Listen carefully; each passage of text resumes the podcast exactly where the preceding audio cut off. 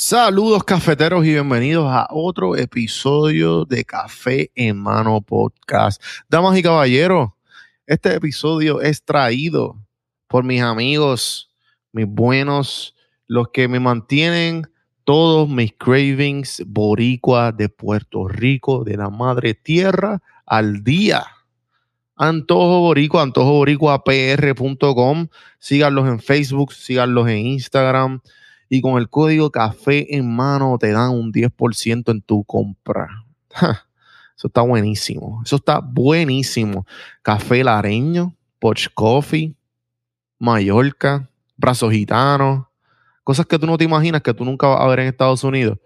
Ellos son los que te ellos, ellos, lo que son los que te resuelven. Antojo Boricua. En el episodio de hoy me acompaña Tuco Alberto. Tuco, eh, mejor conocido en las redes sociales. Tuco Alberto es este influencer que empezó, capturó mi atención porque tenía el video, el primer video que yo vi fue un video sobre eh, los 10 libros, los 10 libros más leídos del marketing, creo que fue. No sé si estoy mal, pues en la conversación hablamos de eso de esos videos cuando lo empezó a hacer hace dos años, en el 2016. Y pues me enteré también que él le mete la fotografía, hace fotografía y está corriendo en redes sociales y en verdad tiene un... es algo totalmente único en cuanto en Latinoamérica como tal y, Puerto Rico, que su, hablamos del, del crowd, de cuán grande es su chunk audience su toda esa audiencia, que en la mayoría de Latinoamérica, hablamos de eso, hablamos de un montón de cosas de, María, de los struggles que, pasa, que pasó, qué cosas aprendió, qué cosas ha aprendido de todos sus invitados, de todos los invitados que ha tenido, de todas las marcas que ha trabajado, las compañías que ha llegado, que gracias a sus estrategias de mercadeo, porque hace estrategias de mercadeo, si no lo he dicho, y él ayuda a las compañías a llegar a, un, a generar más ventas, a darte un buen, a, darte un buen empujón, a darte unos buenos tips a que tu negocio sea más, más eficiente, por ponerlo así. Así que no, lo, no, no los molesto más. Disfruten este episodio. Tuco Alberto.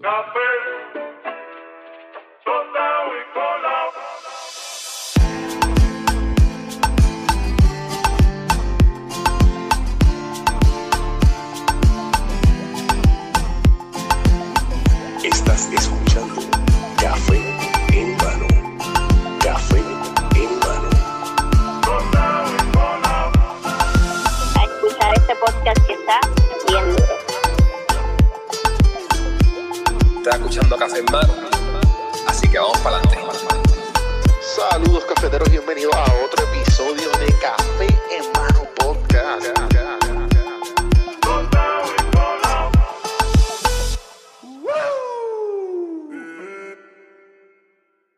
Tuco, ¿cómo estás?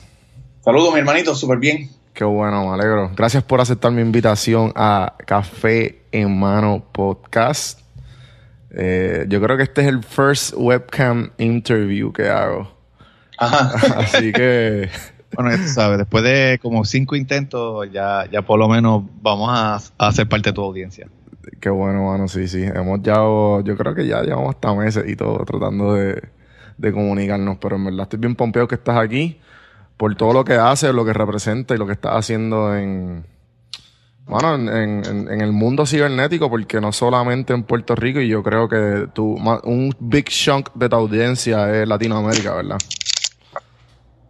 Sí, este. Repite la pregunta que te perdí un segundo ahí. Sorry, sorry. Eh, nada, es que como que un big chunk de tu audiencia es Latinoamérica.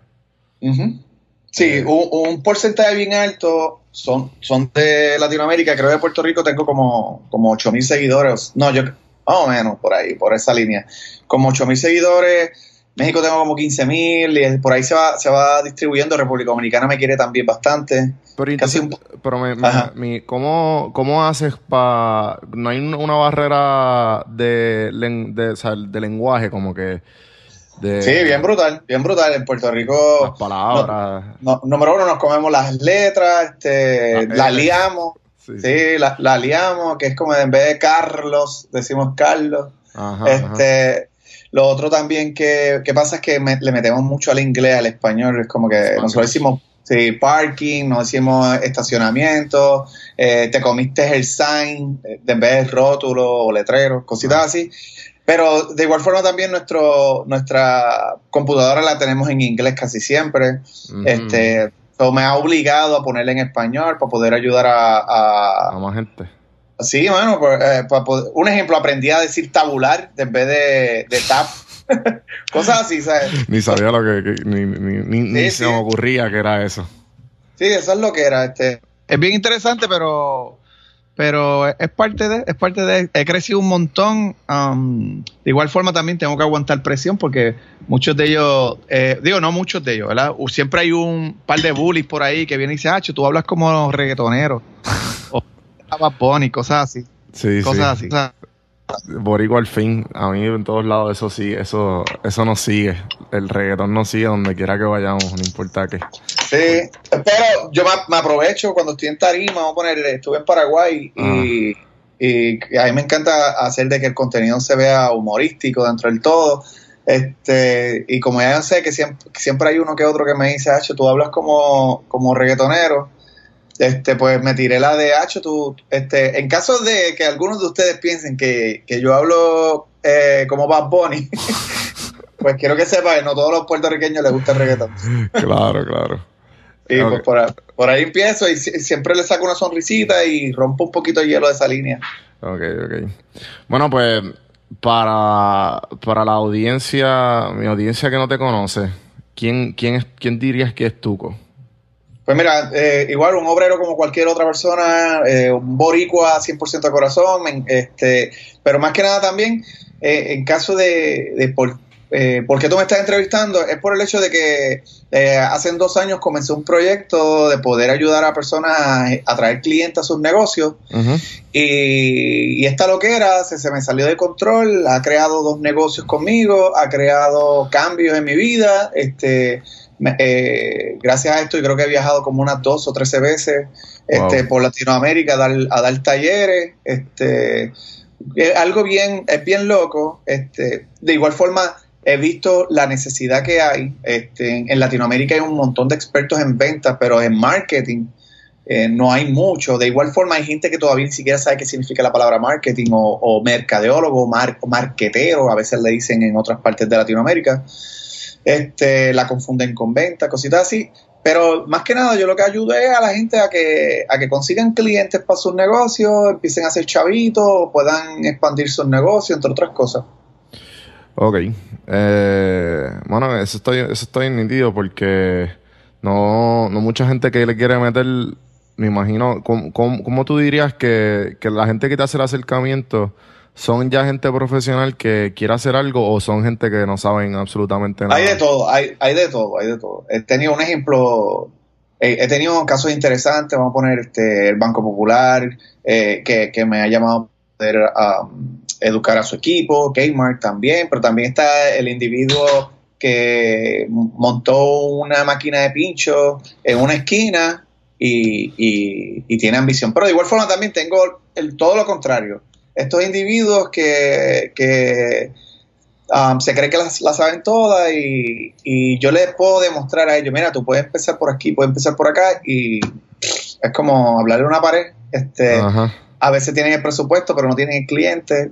hay de todo, ¿verdad? Hay de todo. Pero sí es algo que se me ha hecho un poquito difícil desde un principio, es crear la conciencia de que los negocios o los clientes no llegan de por sí, de que tienes que tener un presupuesto para invertir, este, y traer, atraer clientes. Es, otros también se sienten, se sienten, no sé, yo creo que es el ego. Eh, ah, le encanta que su, su restaurante o su negocio, su clínica salga en una revista. Y a veces yo les digo, saca ese presupuesto de la revista que no te está trayendo clientes y vamos a poner en las redes sociales. Y a veces, solo porque se ve lindo en la revista, um, eh, no me hacen caso. y me imagino que también eh, muchas, de esas, muchas de esas personas son, son mayores. Porque hay, de, hay de todo. Ah, ahora mismo yo voy a empezar a trabajar eh, una clínica dental. Este, pues, porque de igual forma, uno de los negocios que nace gracias a estar educando es que me convertí en un manejador de redes sociales. Este, eh, tengo una clínica dental, este tipo es joven, tiene más o menos mi edad. Eh, bueno, por lo menos yo sé que, de que si no he llegado a los 40 todavía soy joven.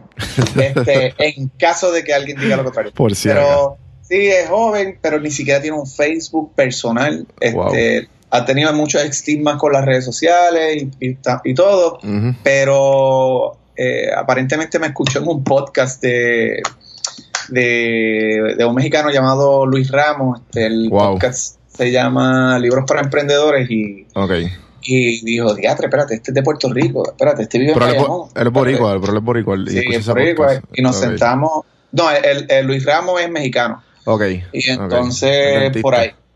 el dentista es boricua. Ok, ok, ok. Es de Naranjito. Y, y este tipo es joven, pero no, o sea, los estigmas fueron tantos.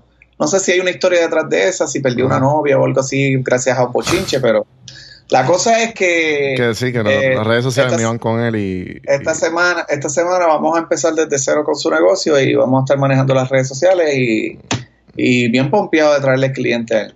Brutal, brutal. Entonces, ¿qué. O sea, tú. ¿Cómo, cómo llego a. Como tú dijiste, a lo que era de, de, de ser del Tuco Alberto del Internet y lo que has logrado hacer hoy día? ¿Cómo llegó a eso? ¿Cómo me interesa saber esa historia?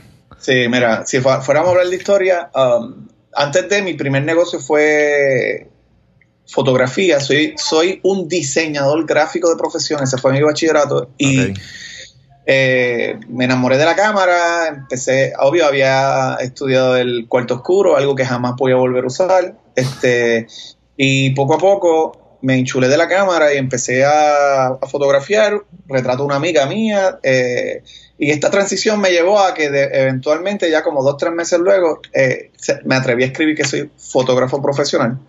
Y, y, obvio, una vez estuve hablando con un contable y él me dijo de que, ah, que él tenía como ocho negocios, esto era en Orlando, que tenía como ocho negocios y que, y que eh, uno de los libros que le marcó fue de Padre Rico, Padre Pobre de Robert Kiyosaki.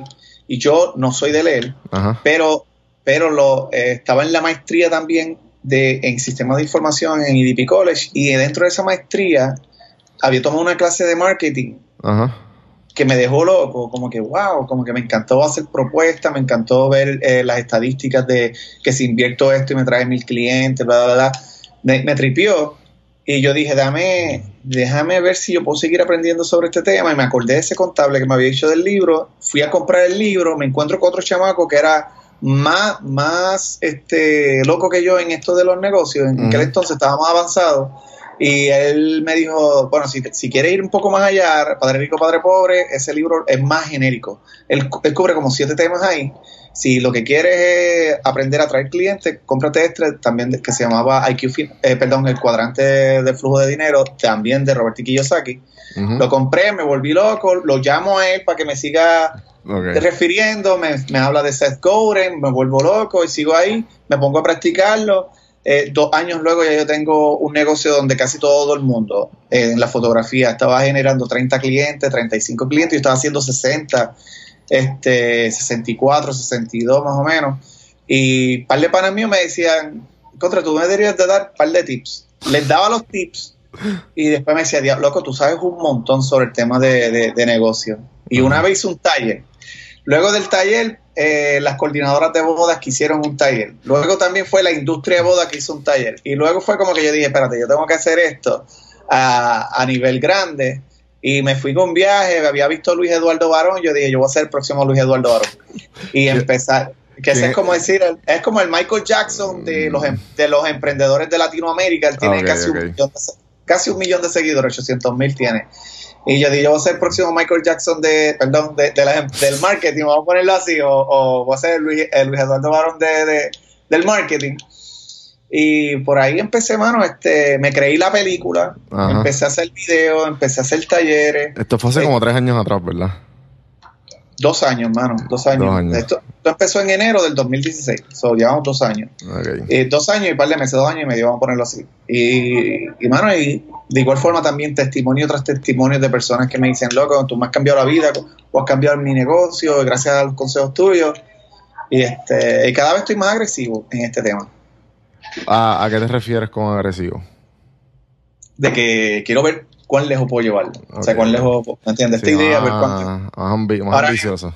Ahora mismo estoy cada dos semanas en Univision, también dando este un segmento. Brutal. Este, sí, mano, que mami me ve en televisión. o sea, es como que anda para el carajo. sí, sí, sí. Este, eh, mami también los otros días fue que me da gracia porque he entrevistado a un montón de gente bien grande, entonces uno yo creo que el, único que, eh, que, trabaja, ahora te estoy entrevistando a ti que estás en Univision, pero Chicho, Chicho Rodríguez, eh, está en Guapa. A, rato sabe en Guapa. Y mami, mira, mira, el gordito que te entrevistaste salió en televisión, wow, que yo no sé qué, yo, mami, pero, sea, eh, eh, no es la única persona que, pero como está en televisión, pues, tú sabes. Sí, sí. No, chacho, mami, mami, eso se lo restraya en la cara a las hermanas. Mira, el nene tuyo no hizo esto. Mira el mío, en Univisión. Conoce a Giselle Cifredo. Qué brutal, qué brutal. bueno, y, y, y tú, eh, hace dos años atrás, en enero del 2016, eh, ¿pensabas que ibas a llegar aquí? Pues no sé qué decirte. Eh, eh, te voy a ser sincero, por lo menos en seguidores yo pensaba tener más, pero hubo un como un momento de, comodidad. Este, porque en mi primer año yo hice como 40 mil seguidores y yo dije, ah, voy a darle duro para en dos años tener 100 mil seguidores. Pero entré en una zona, zona de comodidad, rechacé un montón de oportunidades de negocios con, con tu porque tenía un viaje de que voy a hacer más que con webinar puedo hacer tantas cantidades de, dinero. Este, y, me he encontrado que Latinoamérica es un país, es un, es un mercado que hay que educar tanto y tanto y tanto. Este, eh, vamos a poner vamos a poner México, un ejemplo. México es uno de los países más adelantados de Latinoamérica.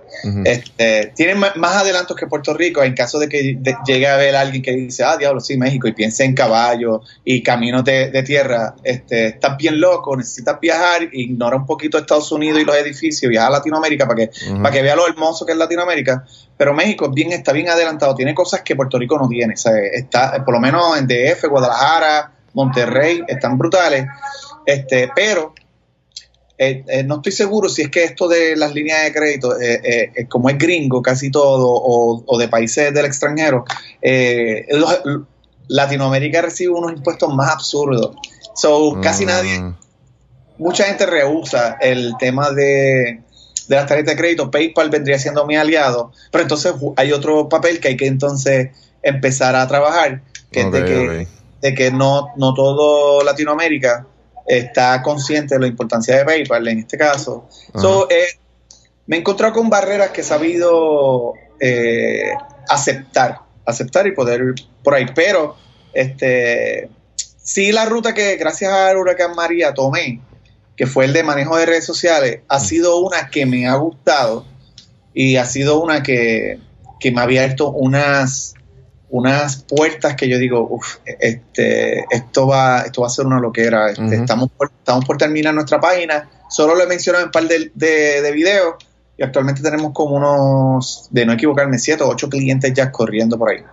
Este, so, mi intención es tener por lo menos cuatro clientes recurrentes que cada mes me estén generando dinero. Este, so, vamos, vamos por ahí. Uno semanal quisiera, vamos a ver. Eh, sí. Diario, olvídate de eso. No, por un ejemplo, un mm. cliente me puede generar mil dólares mensuales. Vamos a mil, quinientos dólares mensuales. Uno semanal.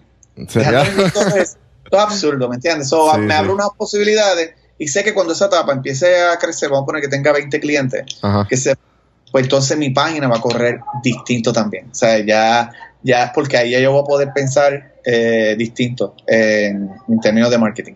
Pero mi intención más que nada no es tener numeritos, es más que nada es, es el alcance para poder llegar a más personas y poder seguir marcando más vida, ¿entiendes? Y obvio, esto es un negocio, ya tú sabes. Sí, sí, sí, sí, A la larga, hacer chavo, vamos por encima.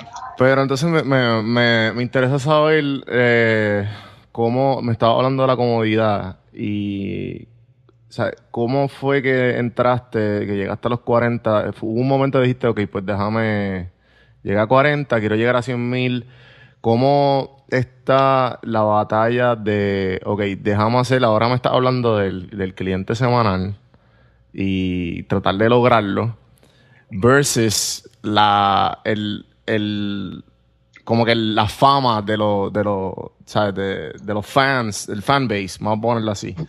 Le ¿Qué valor o qué balance has tomado, has cogido con esto de, de del fanbase versus el, como la, obviamente, el, como tú dices, el dinero? Porque al fin y al cabo termina siendo un currency la atención que tú tienes de tu, de tu gente. Claro, mira, este, por lo menos en esa primera etapa yo estaba haciendo unos episodios de cinco minutos más o menos, que eran bien humorísticos, no sé si llegaste a ver alguno de esos. El primero que vi fue el de lo que tú estabas explicando como los 5 o 10 emprendedores más de diferentes, que en uno de ellos mencionaste a Gary Vaynerchuk, que yo soy, me he leído casi todos los libros de él. Sí, pues sí, pues va, va, va, alineado por eso, exacto. Era, eran, eh, vamos a poner, tenía episodios de los cinco libros que todo emprendedor debe leer. Eh, um, hubo uno, hubo uno que fue súper viral que se llamaba Excusas para no comenzar tu negocio y otro que se había vuelto, que más de 1.5 millones de personas lo vieron. Y el otro que se me hizo bien, que, fue, como decir, los comentarios eran los más interesantes y creo que casi llega al millón de, de views, era eh, estrategias para poder trabajar gratis. ¿Cómo, ¿Cómo manejar el hecho de que voy a trabajar gratis? entonces tengo una estrategia detrás de eso para generar dinero. Este, so, ese, ese también fue, era la pelea de, todo el mundo. Ah, es que hay gente que quiere hacer esto, pero fue bien interesante, pero eh, fue un proceso de aprendizaje dentro de todo. Tengo que admitir, ahí entra mi vagancia. Esos episodios eran cruciales. Este, pero entró al podcast.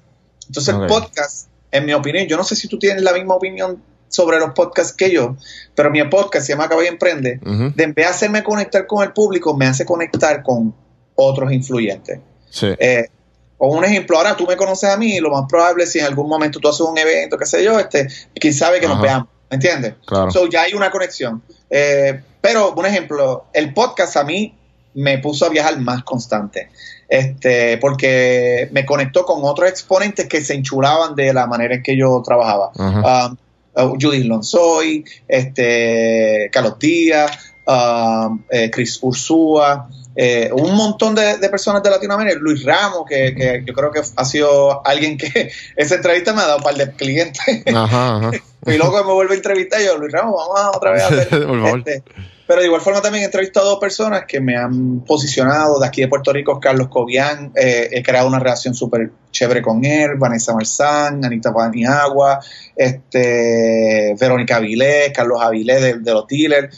Eh, entonces creo esta relación que yo a veces los llamo random y quieren, sea, me contestan y, me dedican tiempo. Eh, ahora mismo quiero, tengo un proyecto que quiero hacer un evento con cuatro exponentes. Eh, yo simplemente les escribo y es como que tú, tú cuentas con, sea, como que ahí ya hay un, ya me dan valor. El podcast va más alineado como que al influyente y los episodios eran más al, al seguidor. Este, De igual forma, algo que me pasa es de que desde que eliminé esos episodios, también vender taquilla ha sido más difícil. ¿Me entiendes? Porque el, ven como que el, pierden esa conexión. Pierden esa conexión y es algo. Faltan como dos semanas y vamos a empezar otra vez una saga. Se van a hacer ocho episodios de cantazo para ver si cada dos meses entonces grabo. Este, y voy a tomar otra ruta también, que es como que usar palabras claves populares, como un ejemplo, eh, vamos, hablando de reggaeton, este, eh, vamos a poner eh, cinco estrategias que usa Bad Bunny para estar pegado. Exacto, exacto. ¿Entiendes? Eso, eso, ve como que, ¿por qué el reggaetón se volvió una sensación? cuatro estrategias que todo el mundo, de todo negocio debe saber. Un ejemplo, es como que me voy a ir con palabras populares a ver qué pasa. Yo siento que también va a ser un disparate, porque ya eso, ese mismo ejemplo lo usamos con una compañía de, bizco de bizcocho si hay alguien de Latinoamérica de tortas, este, y, esta persona se volvió, lo usó con películas, este, él hacía una torta de, de, de la, de, The Avengers, y hacía luego The Avengers y torta. Hacía, y, el título lo llevaba y la gente quería ver cuán, brutal quedaba. Y la, la tipa ahora mismo una, hace una loquera.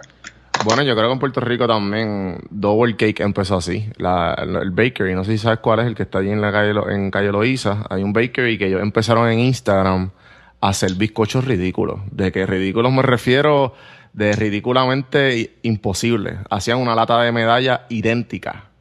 Latas de pues, medalla, lechones, asados, y tú como que pues, un bizcocho. Yo estoy seguro de que cuando, si veo la, audiencia de ellos, este, y vamos para atrás hasta cuando decidieron empezar a hacerlo de esa manera, estoy seguro que también eso no fue por instinto. Claro. Eso nada que, ver por instinto. Este, pero más que nada es por eso, es, el título. El título es lo primero que las personas ven y se identifican. Vamos a poner, a mí me, vamos a poner, a, mí me gustan los negocios. Y tú me vas a hablar a mí de, un ejemplo, 10 razones por qué La Roca, vamos a poner The Rock, este, o Dwayne Johnson, eh, eh, es un empresario, vamos a poner. o, que, podemos irnos más, más boricua, este, vamos a poner el que hace especial a y buscamos a un actor, ah, Maripili, vamos a poner cinco estrategias que Maripili usa para siempre estar en los medios. ¡Pum! Eso puede ser un mega, mega episodio. Y yo lo que estoy escogiendo, lo que estoy escogiendo a Pon con el nombre. Claro. Eh, que, ¿por qué? Vamos a poner 10 razones por qué Molusco es el número uno en, la, en, en, los medios publicitarios. Ajá. Sí, eh, son, son, son clickbaits al fin y al cabo. Sí, clickbait puede ser diferente. Clickbait es cuando tú eh, dices el título y cuando empiezas a ver el contenido no tiene que ver nada con eso. Claro, claro, que como que te como que, Sí, Yuya enseñó las tetas. Vamos a poner este. Y cuando tú ves, nunca. Tengo fotos de Yuya enseñando las tetas. cuando, cuando tú ves, nunca, nunca vimos las fotos de Yuya. Eh, eso lo usaba mucho en Puerto Rico. Quien era una monstrua en eso era la Comay. La Comay decía, hoy vamos a entrevistar a Ana Cacho que va a venir aquí a aclarar y nunca llegaba Ana Cacho. Pero estaba todo el episodio con esa tensión y al final la insultaba. Increíble que Ana Cacho no llegó, a última hora no hizo esto. y ella era una, ella era una, eh, era un experto en, en clickbait. Mano, eh, ¿cómo, tú consideras que esto se ha convertido como en un tipo de pasión ¿cómo lo comparas con la fotografía? Y, si, ¿Y cuál sería pues, tu pasión ahora? Pues mira, algo, algo de, los, de las cosas que he aprendido dentro del proceso es que yo me enamoro de una cosa y abandono otra. Y esto yo lo aprendí en el verano del año pasado y ahí fue cuando yo dije, volví a retomar otra vez la fotografía porque la había abandonado. Y este, fue, como que eh, fue un desencanto, pero en mi caso también, yo, estaba viajando a retratar bodas. O sea, yo había ido a Minnesota, ah, Orlando, Chicago, había ido a, a, República Dominicana, había ido a Islas Vírgenes un par de veces, o sea, como que, este, y entonces eh, hice una, de mi, de, de, una boda en Punta Cana, hice y estando allá yo dije, ya, yo habían pasado como tres meses sin hacer una boda y yo dije, esto yo me lo disfrutaba tanto. y, fue como una sensación, yo dije, yo voy a volver a hacer esto, se lo había conversado con mi pareja.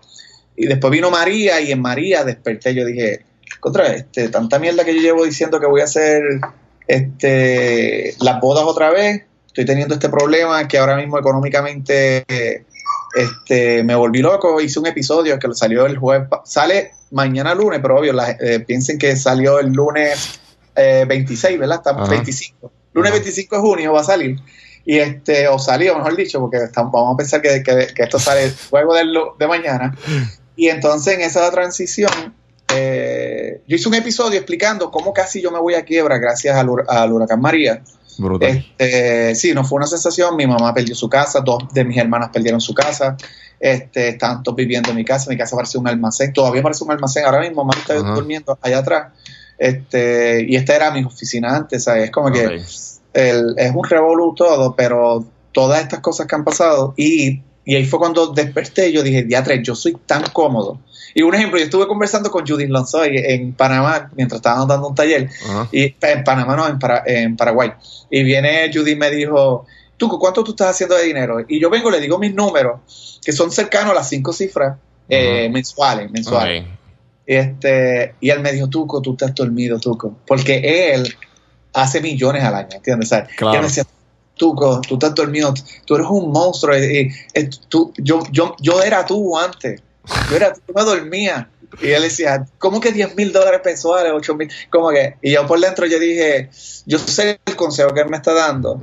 Y este pero fueron cositas. Aprendí a no abandonar un negocio y, y, tomar el otro. So, ahora mismo tengo la fotografía, tengo Tuco Alberto, que va a ser un concepto aparte al manejo de redes sociales, y Scalare, que es el manejo de redes sociales. Este, que, que eso es como que ayudar a los negocios a traer clientes por un fin mensual, es como si fuera un sistema de suscripción. Y por ahí vamos, por ahí vamos, estamos haciendo un montón de cositas chéveres. Brutal, brutal, sí, que estás como que, me gusta, me gusta, estás por todos lados y, y, estás tomando control de, todo lo, de todos tus talentos, que eso, que eso es bueno, eso es buenísimo. Sí, y, obvio, dentro de todo, gracias a que sigo aprendiendo, sigo aprendiendo, he aprendido también a, a delegar, que, o sea, como que a veces no, que esto es otro problema que tienen casi todos los negocios. Yo vengo y le, digo, mira, este, pero vamos a hacer esto otro, chicos, es que no tengo tiempo para eso, en verdad, el tiempo no me da. Yo, pues vamos a delegarlo. No, es que no lo va a hacer bien como yo, que nunca lo va a hacer como yo. no, lo va entonces. Eh, o me escucha o me escucha. Y por ahí entramos en esa, esa primera relación, es pésima, porque ahí empiezo yo a, no, todo, todo el mundo lo puede hacer. Y le explico, le doy ejemplo, un ejemplo, Andy Warhol, un gran pintor histórico, Um, él casi no hacía ninguna de sus piezas. él hacía el concepto, su equipo era el que lo pintaba. ¿En serio? Este, se llevaba, sí, él ya se llevaba el crédito. O sea, él lo más probable hacía la primera pieza y después empezaba a hacer duplicados así, porque él era bien prostituto en eso. Este, sí, sí, que él era un, bien negociante también. Sí, este, cosas así, o sea, como que él, él era un, un maestro del, del networking, o sea, él buscaba es el, lo, lo, sale en videos de hip hop, hay gente que no, que no sabe eso, obvio, de los de, los de allá cuando era de hip hop, de, de esa época, pero él salía, o salía en, en, películas de extras, él salía, y todo era eso, él, él era un maestro de, de, los negocios, un maestro del networking. Bueno, entonces eh, me dijiste que en el, el como que la moment de que dijiste, diablo, espérate, estoy cómodo, fue el huracán María. Huracán María. Que el huracán María para mí también fue algo bien que marcó mi vida bien brutal porque fue me, tomó, me llevó a hacer un montón de decisiones que las quería tomar, pero fue lo que me hizo empujarme también. O sea, me fui de Puerto Rico, estoy acá y, estoy lo más enfocado que puedo estar en toda mi vida. Eh, y ¿qué, qué, qué, retos pasaste con el huracán y qué, y qué fue exactamente lo que te lo, aprendiste todo eso? Ah, yo puedo decir cosas como tan sencillas, decir de que la próxima vez que tenga un huracán, yo vengo un huracán a Puerto Rico, eh, necesito tener dinero en efectivo. Vamos a poner, yo, yo, eh, cuando llega el huracán, yo tenía para poder vivir dos meses sin sueldo, vamos a ponerlo así. El problema es que estuve más de cuatro meses sin sueldo. Este, el, verlo de esa manera. Um, tenía dinero, eh, pero lo tenía en la tarjeta, no había luz para poderla sacar. Exacto. ¿Entiendes? No había, eh, tenía medio tanque el día antes del huracán pensando de que eso son, dos días y después ya he hecho gasolina, encontrarme de que, de que tenía que dormir en mi carro porque no, no, no tenía ni para comprar una planta. Este, es como que fueron cosas como que bien interesantes. Ver de que yo tenía 12 contratos de boda y las 12 me los cancelaron porque como que nadie se iba a querer, ningún gringo iba a venir a Puerto Rico a casarse este, eh, por lo que había pasado. Um, e, eran, fueron sensaciones bien. Eh, yo estaba tan dormido con lo de Tuco Alberto, yo hacía un evento cada seis meses. Mientras yo tenía colegas, un, ejemplo te puedo decir, Luis Fernando de Anexo, nadie sabe quién rayo es él, pero él hace un evento mensual. Y este, como que yo hice, yo estoy tan cómodo, como que Um, fueron un montón de cosas, obvio. Eh, mis colegas, eh, por otro lado, también dándome golpes, diciendo como que, mira, el, yo, había ayudado a negocios a que generaran siete cifras. Estamos hablando de un millón de dólares en un año. Tengo un negocio que, que, gracias a, mi ayuda, 1.4 millones de dólares hicieron el año pasado. Es decir, eh, ¿sabe? Como que todavía yo no, no, soy testigo de que yo lleve mi negocio a esa etapa este, fueron, fueron un montón de decisiones que, que el huracán María me hizo tomar. Um, algo tan simple que puede ser sencillo para cualquier otra persona, pero yo estuve dos días y medio sin beber una gota de agua. Este, porque ya no tenía agua en mi casa. Eh, eh, el único banco que estaba que tenía la máquina funcionando tenía más de 700 personas esperando y yo me rehusaba a hacer la fila. Y cuando en una yo dije, tengo que hacerle, estuve seis horas en una fila cogiendo sol, este es hincho cogiendo sol, solo piensen en eso, este, para poder entonces sacar dinero de, de y, encontrarme que el dinero que saqué me duró como tres días y tuve que volver a hacer la mierda fila esa.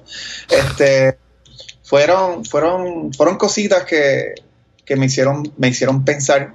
Ahora estoy en, etapa todavía de recuperación porque ahora es bajar las tarjetas de crédito, bajar eh, eh, eh estamos buscando la manera de poder resolver a mami. este, Te digo, el, el contra Huracán me, me, despertó en muchas áreas. Ok, ok. Eh, entonces, mm, me dijiste que, lograste hacer siete cifras a, a, compañía. Eh, ¿qué, ¿Qué proyectos similares has tenido que, has tenido que han tenido grande éxito así que pueda una historia que pueda contarnos Ah, he visto historias bien sencillas también. Un ejemplo, una señora una vez me llamó, me escribió, no sé ni de dónde, no estoy ni seguro, pero sé que era de Latinoamérica y me dijo de que estaba abrumada. Todavía guardo el, email por ahí, o sea, como me sale de pop-up de vez en cuando, que estaba abrumada, de que eh, siente de que su esposo la va a dejar porque su, el restaurante no, no, está vendiendo, está bien, eh, o sea, fue, estaba como una etapa y me decía, te estoy escribiendo y por favor, por favor, aunque sea, ayúdame, haz algo. Hice un episodio ayudándola y aparecieron como ocho recursos a ayudarla, un artista gráfico, un, un diseñador de página web, una imprenta este, que, que estaba dispuesta a enviarle los flyers, o sea, fueron una trulla de, gente. Y eso fue una historia sencilla. O sea, como que luego, como a los cuatro meses me llamó y me dijo que, no van a vender restaurantes, que están siguiendo mis consejos y que estaban generando dinero con, con el mismo, que todavía no era mucho, pero que estaban, que estaban haciendo cositas. Este, y nada, después se me desapareció la señora, no, no la he vuelto a, a, ver, pero, pero sé que debe estar más o menos, más, más, mucho más estable que en aquel entonces. Este, pero tengo otras, tengo, vamos a poner um, un dealer de motoras que, que en seis meses habían vendido 14 motoras y empezamos a hacer estrategia. En, el, primer mes ya, ya estábamos vendiendo 5, eh, estábamos ya generando 6, más o menos 5 o 6 motoras por mes, que, que lo que queríamos es, ahora estamos en la etapa de crear el momentum, que es como que cuando escuchen hablar del, del dealer, piensen, piensen que este es el dealer más grande. O sea, como que estamos, estamos en una etapa, puede sonar sencillo, pero decir contra seis meses para vender 14 motoras y ahora en, en dos meses vendió 11.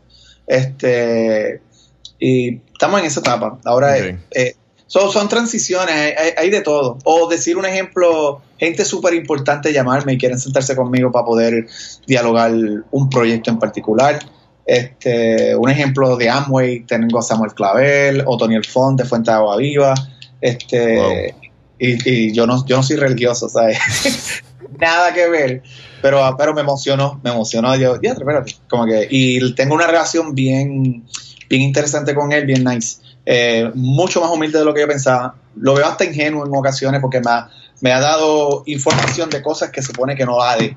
Como decir, su línea de crédito me la ha dado, me ha dado los passwords de sus cuentas de email, de su Facebook, de, un montón de cosas que yo digo, o sea, yo tengo, o sea, como que se le va la mano. este, Pero son cositas que, he visto, a ah, conocer a Giselle Cifredo, trabajar unos proyectos con ella, su productora, Emma Bizarri. Eh, bueno, repito, son, llevo dos años nada más, ¿sabes? dos años y decir que el huracán María me robó más o menos cuatro meses de eso, porque ni internet teníamos en todo ese tiempo. So, ha, sido, ha, sido bien interesante todo este proceso. Eh, tú, que, tú que estás como, ¿sabes? Tienes el podcast y, a la misma vez en la línea de, trabajo que, que, que lo has logrado tener, me, a mí lo que yo he aprendido de este podcast es que con toda la gente que me estoy sentando, de alguna manera u otra absorbo, obviamente, todas sus experiencias y todo, eh, como que la energía, las vibras de ellos a través de las conversaciones. Y, y, como que el, las metas, por lo menos en mi, en mi, en mi opinión personal, yo siento que ahora todo es mucho más posible que yo me, antes de empezar el podcast, como que yo voy, yo me propongo, es algo que me quiero proponer, como que ahora para mí lo veo tan y tan eh, posible por, por los tipos de conversaciones que estoy teniendo, que yo me imagino que tú debes de estar otro nivel. Como me dijiste, ¿quién fue el que te dijo ahí en Paraguay que te dijo que, que tú haces, loco? Como que eh, te estás comiendo como que la mierda, que, ¿por qué no sí, sí, sí. Eh, ¿qué, ¿qué, has podido aprender de todas estas conversaciones y qué, qué me puedes decir de todo eso? Hay, hay de todo, hay de todo, pero un ejemplo, en el caso del podcast, eh, al principio cuando yo empecé, yo, yo, pensa, yo pienso como creador. Y de igual forma también, este, yo soy bien extrovertido y dentro de mi, mi extroversión, si yo no, estoy seguro si esa es una palabra, extroversión, dentro de lo extrovertido que soy, en ocasiones pienso en, en mí. En un poquito, vamos a poner, yo, soy, yo sé que mucha gente me cataloga como diadre, tú, tú eres súper humilde, pero dentro de lo humilde, Siempre pienso, yo siempre pienso que soy un rockstar. Yo tenía banda de rock y yo era el cantante, Y podía tocar batería, pero mierda, el baterista nunca lo ve nadie, o está al final yo soy el cantante. Este, pues, eh, yo todo lo, he hecho por llamar la atención. Eh, me gustó el graffiti un tiempo, cuando adolescente yo pintaba, pues eh, siempre estoy envuelto en el arte, desde los tres años estoy envuelto en el arte. Este, pues entonces el podcast lo vi de esa manera ah, ya, este, ya estoy viendo un par de gente que están haciendo podcast, yo quiero entrar en este movimiento, en, este, en esta etapa temprana, porque Latinoamérica, sea como sea, está bien virgen en este sentido. Eh, un ejemplo, yo, yo empecé ya a los tres meses, estaba en los top ten de, de, algunas palabras. Si tú decías venta, yo estaba ahí. Si decía vendedor, estaba ahí. Eh, programación neurolingüística estaba ahí, que son eh, ramificaciones, marketing, negocios yo, escribía todo eso en iTunes y yo aparecía en, como en nueve o diez de ellos. Yo creo que es fácil, es fácil este, aparecer en, en, iTunes porque estamos en una etapa bien temprana todavía. Este, y quería entrar en el momentum y yo decía, chacho, ahora, eh, pensaba en mí, eh, dentro de todo. y, y, yo creo que esto es algo también que puede sonar hasta humilde para, para aceptarlo. Este, entonces, en una, yo estoy yo tengo un círculo de mastermind que hace tiempo no hago, que es donde yo me reúno todos los meses con tres panas. Eh, uno de ellos es Oscar Feito, de España. El otro es Raúl Manuel, de Éxito por Minuto, que es cubano, pero vive en Miami. Y, ay, yo soy el tercero. Había un colombiano que era un experto en criptomonedas. Nunca me aprendí el nombre de él, era el más calladito. Pero siempre nos reunimos, nos reuníamos, ¿verdad? Era una vez al mes para eh, aprender de las cosas que estábamos viendo y vernos en tendencia siempre. Este, y Oscar Feito tiene un, un podcast que se llama el Instituto del Marketing Online y la Academia del Marketing Online. Y él me dijo que me enfocara en hacer lucir bien al exponente. En acuérdate que tu audiencia quiere eh, información. So, haz lucir bien a tu exponente, haz investigaciones de, de esta persona. Y seguí yo como que, ok, ok, no soy yo, es ellos. O sea, Y, y escogí ese consejo tan y tan lealmente, donde yo siempre que entrevisto a alguien, siempre busco indagar bien de lleno, eh, que las, las, preguntas parezcan investigación.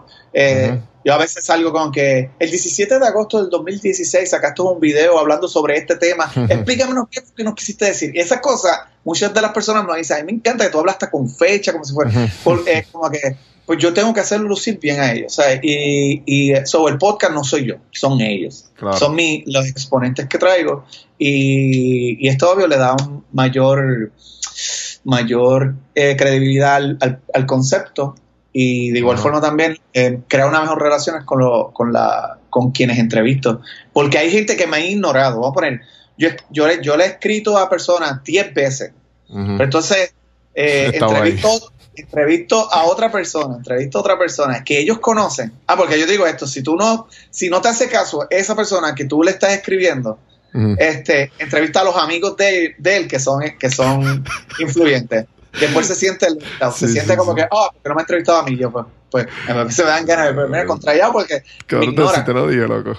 Sí, pues qué pasa, tan pronto hago eso, que tú no me contestas, pues dame, veo, que hiciste una colaboración con esta persona, dame entrevistarlo a él, entrevistarlo, este, eh, me, me, contestan rápido y se emocionan. este, pero de igual forma sé que si ellos me contestan es porque escucharon el podcast. Escucharon y, se dieron cuenta como que contra este tipo no es un sanganito eh, haciendo entrevistas. Este, y que quiero lucir bien, ¿sabes? Por lo menos eso. Ok, ok. Este, entonces, eh, hemos ya hablado de, de, del huracán María, de los retos que has aprendido, eh, de la gente que, de, los, todo el tipo de historias que, que, has tenido con toda la gente, que, las experiencias de diferentes clientes y, personas. Me interesa saber cómo, cómo es, me dijiste que, que hiciste graffiti desde temprana edad y has estado como que de alguna manera u otra has estado involucrado en el arte. ¿Cómo, cómo tú empiezas, eh, no sé, tú, cómo, how, do you get your juices flowing? ¿Cómo, por decirlo así en inglés y, porque no sabemos hacer la palabra ahora en español? Yo ni sé lo que quisiste decir, pero me imagino que sé lo que quisiste decir. exacto, exacto, exacto. Eh, ¿Cómo, este, empiezas tu, tu, proceso creativo? hay un factor de terquedad en mi familia que, que, que ha sabido adoptar. Este, y es de que, eh, un ejemplo, yo no tuve buena relación con mi papá nunca en mi vida. Y este, eh, y ahora mismo él está preso. Sea, yo a veces lo digo como que yo quiero que la gente sepa que él está preso. lo que ha sido conmigo. este, pero, pero algo dentro de su terquedad tengo que admitir de que era bien brillante en muchas decisiones que él tomaba. Él, él abrió un negocio de hojalatería y pintura este, sin saber nada, empezó a practicar y eh, preguntaba, preguntaba y empezaba a, hacer su, creaba su negocio.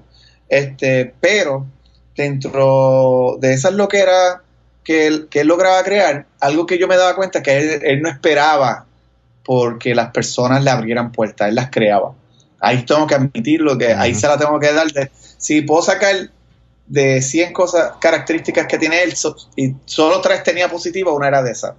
Este, alguien, si alguien le decía, ah, tú eres, tú eres malo haciendo carpintería, él hacía una casa y la quedaba brutal.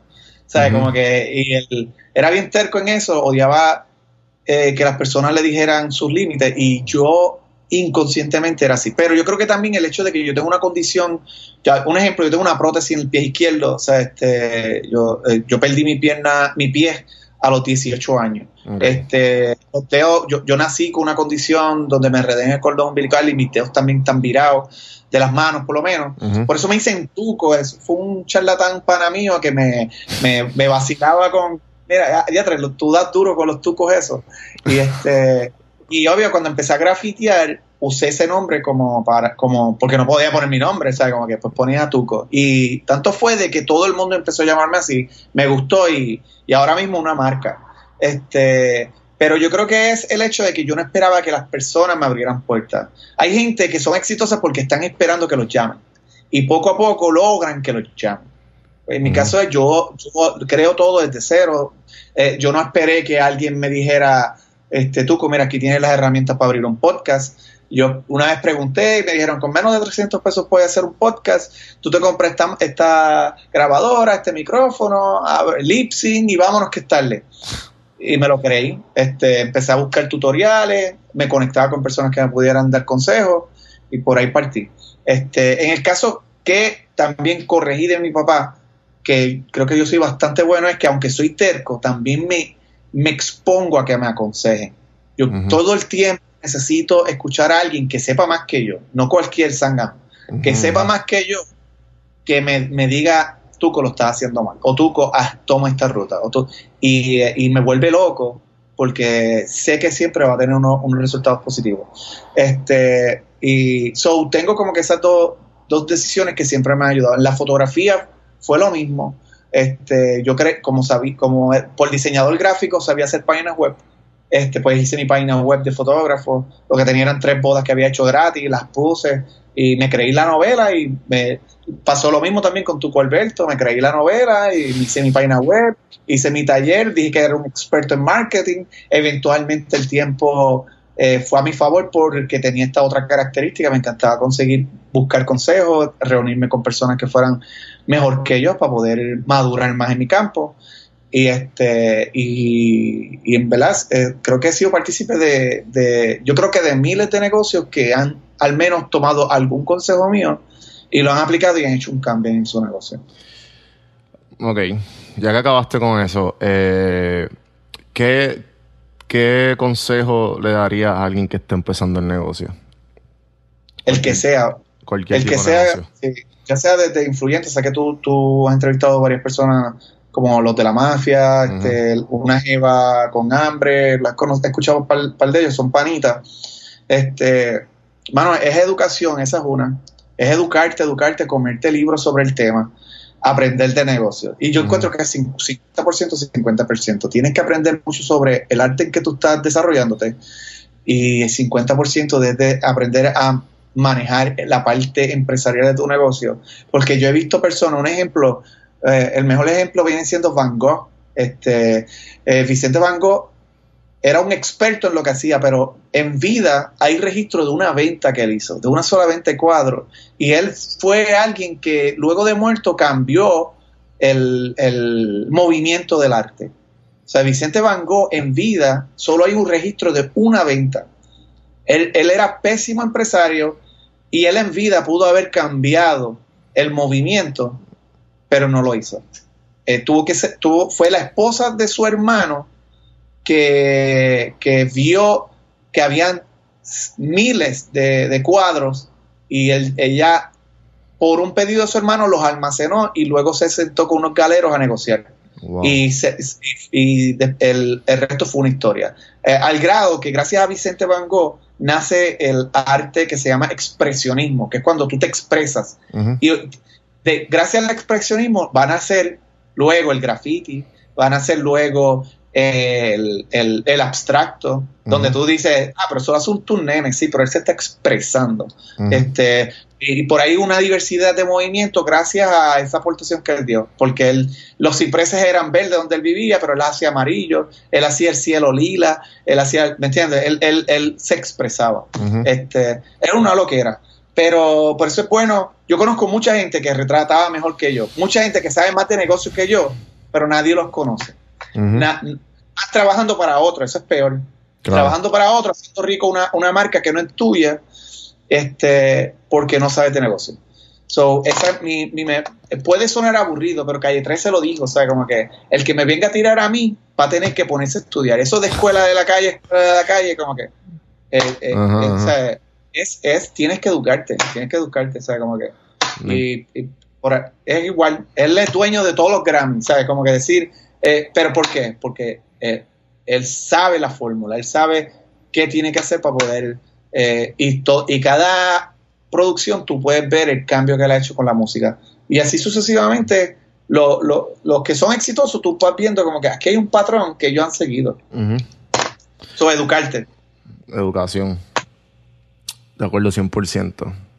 Eh, entonces, me interesa también eh, saber qué, cuál, qué- qué- cuál es el futuro de, de tu Alberto y, eh, y lo que estás haciendo. Pues mira, este. Ahora mismo quiero que Escalare, que es el, el negocio de, de ma- de manejo de marketing para negocios, ¿verdad? O manejo de redes sociales, vamos a ponerlo de esa manera, pues este. eh, dispare. Um, ahora mismo estamos eh, con un equipo, estoy, estoy igual automatizando todo y quiero que dispare. Tan pronto eso pase, este, yo sé que tu Alberto va a tomar otro giro. Um, en, en dos semanas, yo creo que la primera, cuando escuche, el que escuche por primera vez este, eh, este episodio, visite mi página, tu Alberto se escribe con K-T-U-K-O. Tu Alberto, y va a ver que van a empezar unos episodios cortos nuevamente adicionar los podcasts y adicionar también que yo trimeo las mejores preguntas del podcast y lo, y lo distribuyo durante la semana. Sí, lo he, Eh. he visto. Brutal. Este, so esa, por ahí vamos, vamos por ahí. Este, quiero quedarme con el canto en ese sentido y ahora que salió Instagram TV, este, también inclu- incluirlo dentro de mis estrategias. Yo siento que eso le va a comer los dulces a, A muchos a YouTube. Este, muchas influyentes están, eh, eh, están tan y tan enamoradas de Instagram que estoy seguro que están dispuestos a, a ignorar la monetización por seguir otra, otra línea de contenido. Eh, usando una escala del 1 al 10, ¿cuán raro te consideras? Yo soy único, mano. Eh, yo, yo digo, yo no soy religioso, pero yo siempre tengo este chiste de que yo una vez, cuando era angelito, le dije a Dios, Dios, si me vas a mandar a la, a la tierra, intenta hacerme diferente y no me entendió. Y obvio, ahí saco mis manos y digo, y, como que él no me entendió. Él no me entendió cuando yo quise decir ser diferente.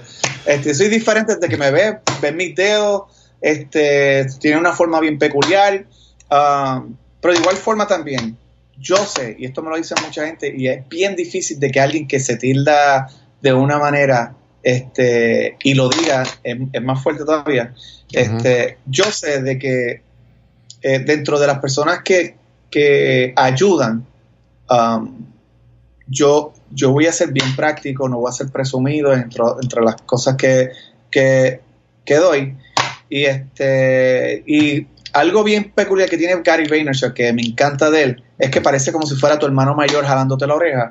Pues en mi caso, puedes ver como en, este, en mi caso, algo que me dicen, tú pareces como mi pana, en verdad, que me dice las cosas y de vez en cuando me tiras un chistecito para que, para que, para que caiga bien.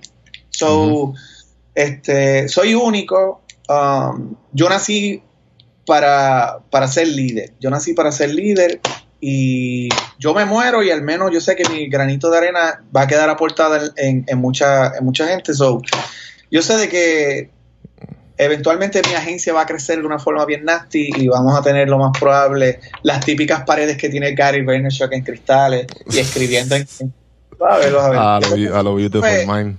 Pero de igual forma, gracias a que también sigo madurando, este, yo admito de que soy bueno haciendo chavo, pero soy pésimo administrando. Y eh, también el huracán María me ha abierto la mente en, en, lo cuidadoso que tengo que hacer en esa parte. So, so yo sé que esa parte va, va a subir porque, porque tuve ese regalito de, de la naturaleza donde salí de mi zona de comodidad y lo segundo es porque me está enseñando a administrar vamos por ahí, vamos a crecer y, espero también poner el nombre de Puerto Rico en alto siempre. Cada vez que viajo se emocionan. Tú eres del país donde están todos los reggaetoneros. Yo, maldita sea, porque me tienen que decepcionar. Pero sí, sí, este, Puerto Rico en alto y espero, espero hacer cositas bien chéveres. Con, y más con la comunidad de, empresarios. Que la gente cuando me vea diga, eh, me sigan dando testimonios bien bonitos. Brutal, brutal. Eh, Mano, ya llevamos casi una hora hablando. Eh, ¿Estás bien de tiempo? Te tienes que ir, ¿verdad? Me quedan cinco, dale. Dale, pues vamos a acabar esto con. me, ha encantado. Vamos a acabarlo con las últimas tres preguntas que hago. la primera, ¿qué libro le regalarías a tu hijo o hija? Pues yo creo que le voy a regalar un juego, no un libro. Porque yo creo que eso lo va a ayudar a leer después. Este, va a haber van a ver dos. Una es Monopolio, ¿verdad? Y este, este juego yo le voy a enseñar a que no lo vea como un juego y vea como que, mira, así es el negocio, ¿entiendes? este, es un juego tan arcaico, eh, puede sonar hasta retrógrada, pero es que es tan, tan brutal en ese sentido. Y hay otro que hay unas amistades mías de Paraguay que, que, están, que están terminando de crear, donde él me va a ayudar a mí a conocer eh, supuestamente la inteligencia de los niños se dividen en ocho áreas y el sistema educativo siempre te va por la parte académica. Un ejemplo que te puedo dar, yo estoy seguro que tú tienes este pana que, tú, que era el que no estudiaba ni nada y, está mejor situado que tú. Lo más probable es que tú dices, diablo, este tipo, lo, mira los chavos que está haciendo ahora y en la escuela era un quedado. este, es porque hay ocho tipos de, de destreza de aprendizaje y el sistema académico solo tiene uno. Un ejemplo yo, yo domino, en las artes fluía.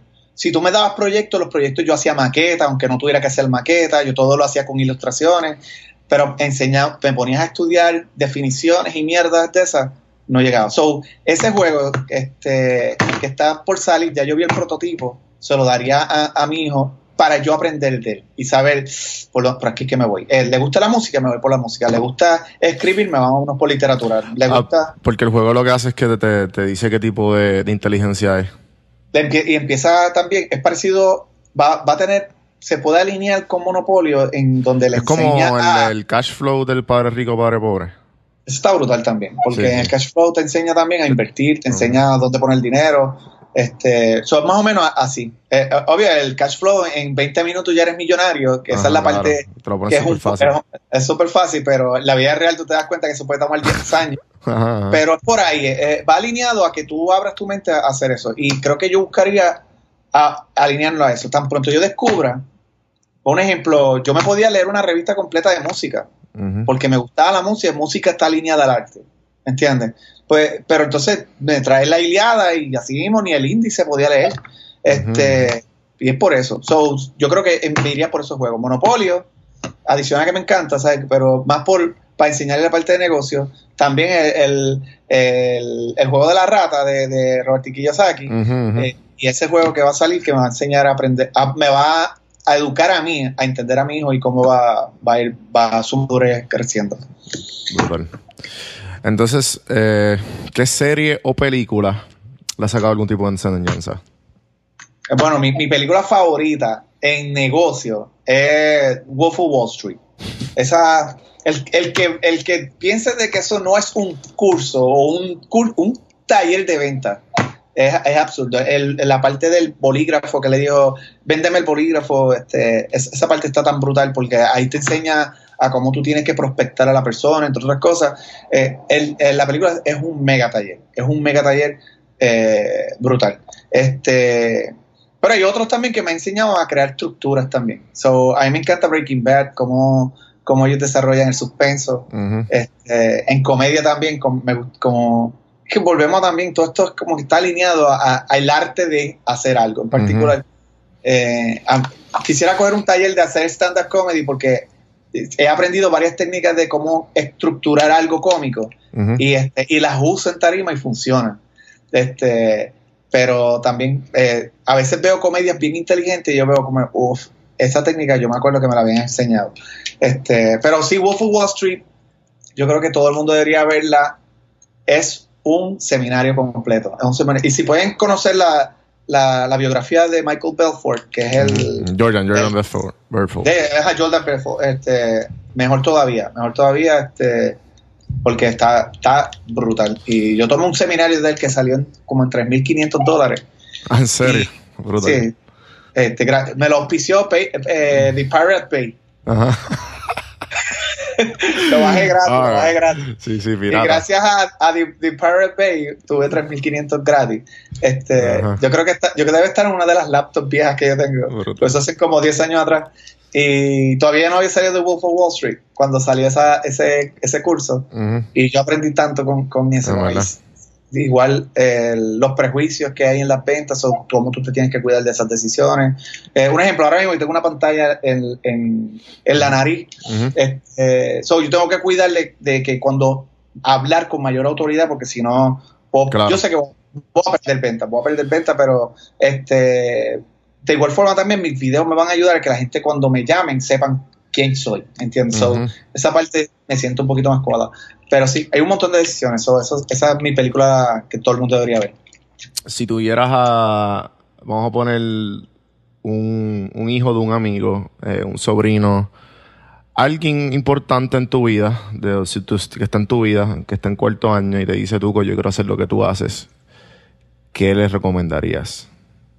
Y tú sabes que es un muchacho inteligente, sabes que pues, se puede ser aplicado, que, que lo que dice va, va a hacerlo. ¿Qué le recomendaría? Wow, saliendo de cuarto año. Esa es buena. Ah, de atrás, saliendo de cuarto año es adolescente, que no es un nene. Sí, sí, sí. Este, eh, bueno, yo, yo, he dado un par de, charlas en graduaciones. Y algo que intento hacerle entender a, por lo menos cuando doy estas charlas en las graduaciones, es de que eh, ahora es que empieza tu, tu jornada. O sea, como que eh, tú, tú simplemente cumpliste como que con con las reglas de la vida de que tienes que tener el, cuarto año, que es como le decimos en Puerto Rico. Este, pero, pero siempre le insto de que tienen, tienen que rodearse de personas donde, donde todo ese conglomerado de personas que está alrededor tuyo sepa más que tú. So, la mejor forma de decirlo es tú tienes que ser el más mediocre de tus amigos para poder crecer en lo que tú deseas. Este, de igual forma, otro consejo que yo pudiera darle es que tu competencia te puede ayudar a crecer. la generación pasada, nuestros padres, los, que estaban en negocio, veían de que ah, esta persona sabe, eh, eh, esta persona eh, está en el mismo campo que yo dentro de lo que hacemos. Vamos a poner que tú seas mecánico, el otro es mecánico, y lo veíamos como, como el enemigo. Y siempre tu competencia te va a hacer crecer. Pero de igual forma, gracias a tu competencia se pueden crear proyectos juntos donde a ambos los consideren autoridad. So, el, el, tienes que rodearte con personas que van a estar alineadas a tu negocio y de igual forma dar valor. Este, yo siempre digo esto, nosotros nos emocionamos cuando hay alguien que quiere nuestro servicio, pero tan pronto firma el contrato, o sea, nos encanta que nos llamen. Y nos encanta que nos llamen cuando, cuando le interesa nuestro servicio, pero cuando firmamos el contrato, ya ni los, le contestamos el teléfono. Este, ¿Me entiendes? Lo descuidamos. Sí. So, so, piensen a largo plazo con los clientes. Este, intentaría de que, igual si tengo un hijo, que lo vea de esa manera. El servicio, servicio más. Yo voy a un restaurante, el plato es bueno, pero el servicio es increíble. Eh, yo siento que el plato sabe hasta mejor. Este, y me, dan ganas de llevar a las personas ahí por la experiencia. Este, mientras que hay otros lugares que tienen unos platos increíbles. Eh, yo tengo un restaurante, en verdad, que, que, tiene que ver con pan. Piensa en pan. Cuando tú lo metes en una tostadora, sale y ese es el nombre del negocio. Este, no, no, sabes. No. ah, ya, ya, ya. Mete pan en una tostadora y sale el pan. ¿Cómo sale el pan? Y ese es el nombre del restaurante. Y ese restaurante, eh, una vez llevé unas amistades mías allá. Claro, lo estoy quemando, pero es que son unos sucios. Este, y, llevo a mi, a mis primos de, Orlando para que vayan allá. Ellos, ellos tienen esta espina siempre de que los restaurantes donde yo voy son los mejores. Y yo, mira, vamos a desayunar allí, este, un brunch allí. Se tardaron dos horas y media. Entonces yo veo a esta señora al lado y yo digo, ¿cuánto tiempo tú llevas esperando? Y ella me dijo, yo soy la dueña. Y entonces yo le dije, o sea, como que, eh, disculpa, ¿y a esto a ti no te preocupa? O sea, como a ti no te preocupa de que ya yo no voy a volver a... Y cogió y me ignoró. Después llegó el esposo y cuando vi que él que estaba bien grande, yo dije, no, no voy a ponerme a pelear aquí. le escribo un email, le escribo un email, lo vio, pero no, no, no, se preocupó porque yo cambiara mi forma de pensar. Pero te lo digo, así, así pasa con un montón de, de, negocios. Yo he visto personas también de que me dieron un mal servicio, pero llegan a donde mí a explicarme, mira, este, nos faltó un cocinero, tal, tal cosa, eh, quieres un trago por la casa. Esas boberías también en el servicio me consuelan, ¿me entiendes? Como que, ok, ok, ok. Pues, pues es cuidar el servicio, cuidar el servicio. Y no hagan como, como el restaurante del pan cuando tú lo metes en la tostadora y sale ese mismo. Buenísimo. Tuco, gracias por estar en Café en Mano. En verdad fue bien, me encantó todo. Eh, espero, pues, te voy a llamar, estoy seguro que te voy a llamar y espera mi llamada. Para la gente que necesita ayuda eh, en cualquier tipo de aspecto, foto, eh, ¿dónde te podemos conseguir? Pues mira, si, si es para, para aprender sobre negocios, yo te recomiendo visita mi página en Facebook o Instagram o YouTube eh, Tuco Alberto, Teucao, cada kilómetro. No tiene CK, no tiene ni simbolito, porque a veces la gente no escucha. Tuco Alberto y, aparezco en todos lados. Este, y ven con, ánimo de aprender y con ánimo de pasarla bien. Y va a ver, va, a ser una sesión bien chévere. Si quieren eh, seguir otro podcast adicional del colega, um, eh, Acaba y Emprende. Y de igual forma, tocamos todo tema de negocio, desde administración, aspectos legales, marketing, venta, organización, este, historias también de negocios exitosos. Hace poco entrevisté a Poliniza, que no sé si la conoce. Este, para mí es la más dura en Puerto Rico haciendo postres y son crudos y veganos. Este, un concepto que aprendí en Perú. Y oye, te la recomiendo, debería, que yo creo que va alineado más con, lo, con, con el podcast tuyo también en ese sentido. Y nada, mano, el, el, a pasarla bien, pasarla bien, te encontraste con alguien que es bien práctico, si te tengo que dar un jalón de oreja te lo voy a dar. Si, si, si veo de que podemos hacer cositas para ayudar a crecer tu negocio, mejor todavía, también doy talleres, voy a intentar cada mes y medio sacar un taller. Y este, y nada, a crecer, a crecer. buenísimo. A mí me pueden conseguir en donjuandelcampo.com y ahí está en mi Instagram y la mayoría de mi, de donde me puede, donde puede escuchar el podcast y todo lo que estoy haciendo actualmente. Eh, café en mano, suscríbanse si les gustó esto, gente. Gracias por escuchar. Hasta la próxima, Tuco. Gracias. Dale, te me cuida, mi hermanito. Dale.